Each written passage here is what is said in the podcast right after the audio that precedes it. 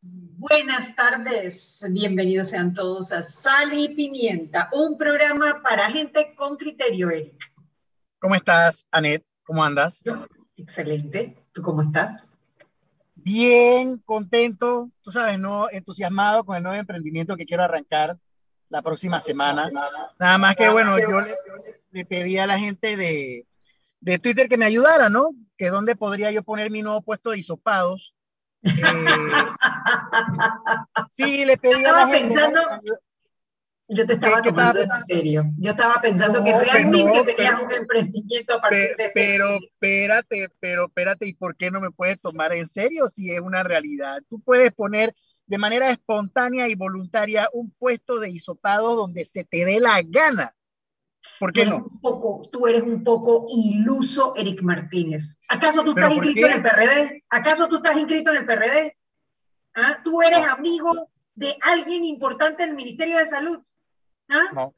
Entonces, no. seas iluso, aterriza, muchacho, que a ti, a mí y a los que nos están escuchando seguramente, nos toca ver cómo trabajamos todos los días para poder llevar el pan a la casa, porque ningún amiguito nos va a dar un permiso para poner un puesto de hisopado justo en la entrada del puerto para la gente que va para Tabuga. De una isla, o sea, nadie puede entrar a la isla si no se hisopa.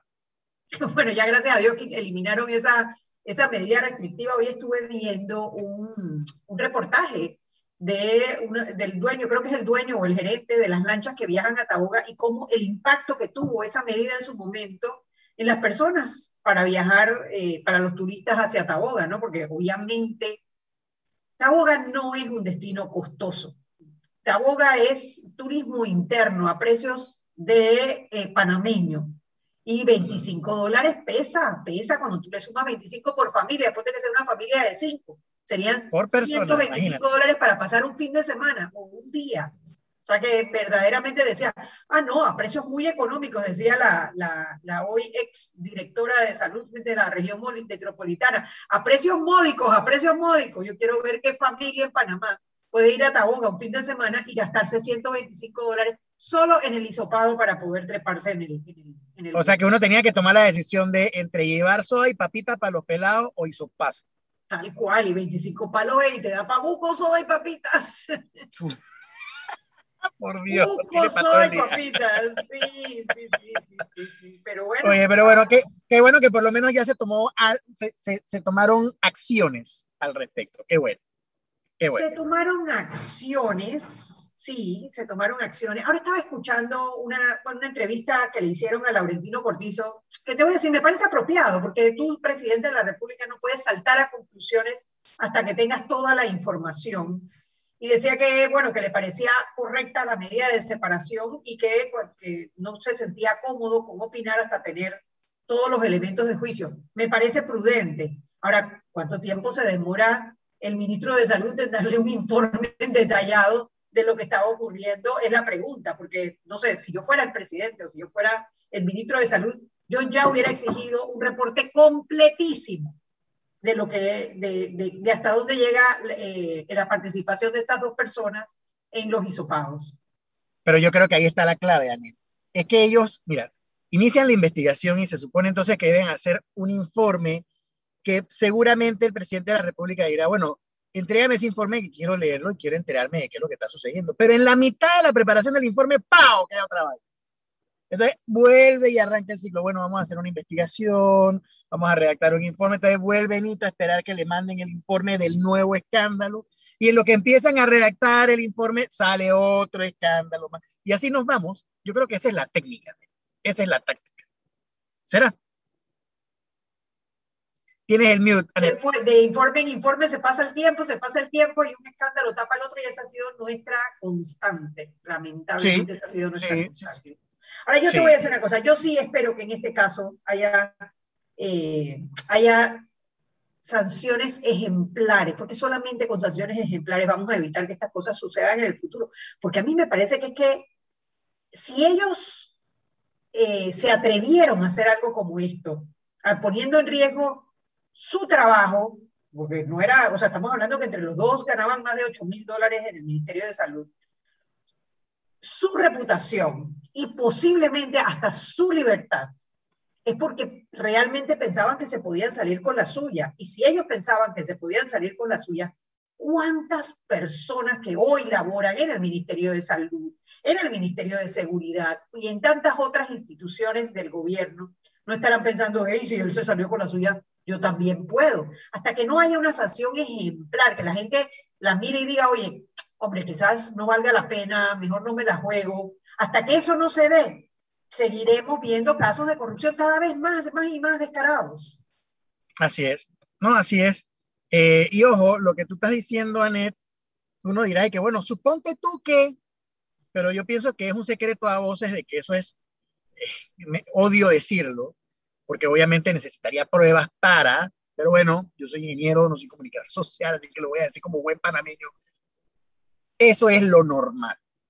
Eso es lo normal. O sea, que alguien, a mí me gustaría, yo hace un tiempo pensé hacer una encuesta, ¿sabes, Anet? De preguntarle a alguien, ¿usted conoce a alguien que haya participado en un acto de corrupción, aún eh, si no haya sido eh, públicamente expuesto?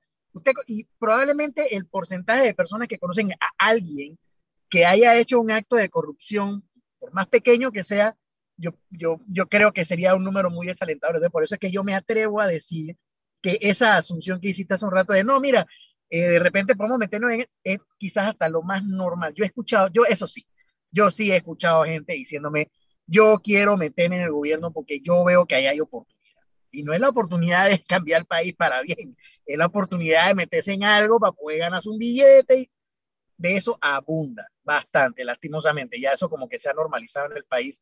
Y nos toca a nosotros, además de defender lo que, lo que todavía tenemos, tratar de pelear para que se dignifique el trabajo, para que la ética y la moral regrese a las instituciones públicas, entre otras cosas. Y ojo, eso no quiere decir que no hayan funcionarios buenos, sí los hay, los conozco, son muy buenos, son muy diligentes, pero lastimosamente son esas manzanas podridas las que terminan dañando el centro.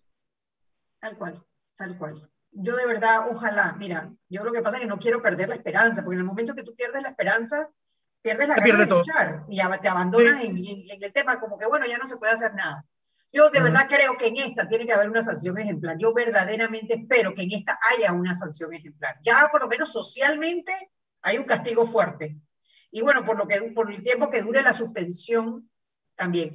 Fíjate, hoy, eh, hoy también supimos sobre un contrato que le, le están eh, pensando asignar a una empresa, se llama DreamTech, cuyo representante legal, cuyo presidente es una persona que fue denunciada por corrupción, no por cualquiera, sino por en su momento el SAR anticorrupción.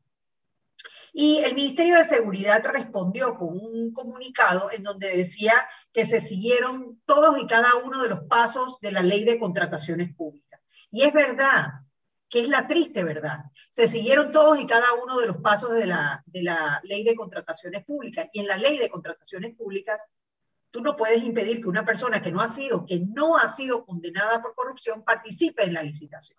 Ahora bien, ¿es moralmente correcto que una empresa que ha sido denunciada, o sea, que cuyo representante ha sido denunciado por corrupción, enriquecimiento injustificado, bueno, una serie de cosas cuando era eh, director administrativo de la Caja del Seguro Social, sea el que licite para las cámaras de vigilancia dentro del Ministerio de Seguridad. Entonces tú te pones a ver si hay un problema, hay un hueco en nuestras contrataciones públicas. Pero hasta dónde es la responsabilidad también de estas personas de decir, oye, hay que pasar un filtro previo a las empresas que están ofreciendo eh, licitar en temas de seguridad nacional, porque yo estoy segura que tú no le vas a dar un contrato para traer armas a una persona que está acusada de terrorismo. O, o sea, tiene que haber ciertos límites y la ley te permite establecer también cierto tipo de evaluación de los proveedores. Tú no te puedes limpiar solamente con decir, ah, es que la ley de contrataciones lo permite. Entonces, ¿para qué tenemos funcionarios en altos puestos de jerarquía, especialmente en el Ministerio de Seguridad, que no puedan siquiera filtrar que una persona que ha sido denunciada por temas, o sea, bien delicados de temas de corrupción, sea el que se lleve un contrato de cámaras de seguridad del Ministerio de Seguridad. O sea, o sea, hay algo que se llama también como sentido común. Es correcto. Mira, eh, eh, ese es, como tú lo mencionabas hace un rato, es un vacío que existe en la ley y que la gente se agarra de eso. no, no debería ser. O sea, si, si, usted, si usted tuviera su empresa y usted va a hacer ese mismo contrato, supóngase que no es el gobierno, es usted, usted es el dueño de su empresa y usted va a hacer un contrato de ese tipo y hace una licitación y a usted le llegan ternas o lo que fuera, la lista de proponentes. Y usted dice, ¿sabe qué? Mira, a mí me gustaría, antes de empezar este, este torneo, esta, esta, licitación, como lo quieran llamar, a mí me gustaría llamar por teléfono a cada una, dame las referencias para ver, voy a llamar a los clientes para ver qué tal le fue a esta gente. Uno hace su diligencia, uno hace su investigación porque es su plata. Como es su plata, entonces uno investiga y averigua y busca y al menos por la sospecha nada más. salgámonos del tema legal de que no, es que nada más lo han acusado, pero no lo han sentenciado. Ok, pero si fuese mi plata o fuese tu plata, nada más por la sospecha de que, oye, por ahí me enteré de que esta gente como que tuvo un problema, no, no, no sabes que mejor yo no quiero ese enredo, no, no, vámonos con esta gente, porque ojo, no es que no hay más proponentes y que no hay proponentes buenos, siempre los hay y siempre hay buenos. El detalle está en que no sé cuál es el capricho de que no, que yo quiero de todas maneras con esta gente, porque esta gente, tienen que ser la mamá de Tarzán para que pasen por encima de la duda de simplemente, oye, escuchamos que hubo un problema o que con este cliente tuvo. Entonces, ese es el detalle. Claro, como no es plata de ellos y sencillamente están viendo cualquier oportunidad para quién sabe qué otra cosa, entonces le dan plomo y, van para adelante. Pero, bueno, insisto, o sea, eso, eso no, es, no es la manera como uno debiese administrar sus bienes, sus recursos, sus contratos, eh, sino que uno debería velar por el mejor interés del país. Y eso es no velar por el mejor interés del país. Y no me vengan con el tema de que es que la empresa es la más idónea y tiene la mejor experiencia y tiene eh, fuerza y capital. No, porque nos vamos a buscar un problema eventualmente, como pasó con GUPS. A la gente no se le, a la gente se le olvida lo que pasó con Grupo Unidos por el canal. Que ya venía de hace mucho tiempo, se venía escuchando. Bueno, pasó lo que pasó, ahora estamos metidos en demandas innecesarias porque al final la vamos a ganar todas, gracias a Dios. Bueno, casi todas, pero por ahí va la cosa. Entonces, ¿para qué meterse en un lío con una empresa que ya tiene un problema que probablemente nosotros terminaremos heredando? Y ojo, hay empresas que tienen problemas tan grandes que terminan quebrando y terminan afectándonos a nosotros. Es un tema de, de, de verdad, de verdad, velar por el mejor interés del país. Eso es, a mi criterio, yo conociendo bastante el tema de las contrataciones públicas, porque de hecho de eso, de eso trabajo, eh, es lo que yo opinaría al respecto. Y tú sabes qué es lo peor, Eric. Bueno, hay un término legal que utilizan en estos contratos que dice como cuidar como un buen padre de familia, que a mí siempre me ha dado medio risa, ¿no? Como un buen padre de familia, que obviamente no pareciera ser el caso. Pero además, que esta, en esta licitación en particular, la empresa que está siendo eh, preseleccionada es la más cara. Mira tú. Ah, espérate. doble de otras que ofrecieron. Sí, esa es la que anda por el número de los 700 y pico mil y la otra anda por los... mil. La licitación es, ellos ofrecieron un millón cien mil y hay ofertas por 700 mil y menos. Así que ni siquiera pueden alegar que, oye, porque estamos ahorrándole plata al Estado. No, no, no, no. Ah. no. Es, no, no. Te, te, te, digo, de verdad que, eh, que uno, o sea, yo te entiendo, tú no puedes, tú no puedes condenar a alguien simplemente porque fue denunciado pero estamos hablando de dos cosas. El Ministerio de Seguridad, por un lado, y por otro lado, oye, es la más cara de las licitaciones. Entonces, justifícame por qué te vas a ir con la, la opción más cara con una persona que además tiene esta mancha dentro de eh, su hoja de vida. Pero bueno, como no vamos a resolver los problemas de Panamá en un día, eh, hoy tenemos un programa bien interesante. Eh, hemos estado toda la semana recibiendo noticias sobre Afganistán y la verdad que es un conflicto que viene desde hace tantos años que le pedimos a Ángel Ricardo Martínez, que fue corresponsal en temas de conflictos y guerras, ya lo tuvimos en el programa hace unas semanas para hablar en aquella ocasión del conflicto entre Israel y Palestina, que nos venga a explicar eh, qué, es lo que está pasando en Afganistán, para que nos venga a echar la historia, por lo menos de los 70 para acá, porque es una historia larga y complicada. Vamos a hacer una pausa, vámonos al cambio comercial y de regreso vamos a entrar en materia con Ángel Ricardo Martínez sobre el conflicto en Afganistán. Vámonos al cambio.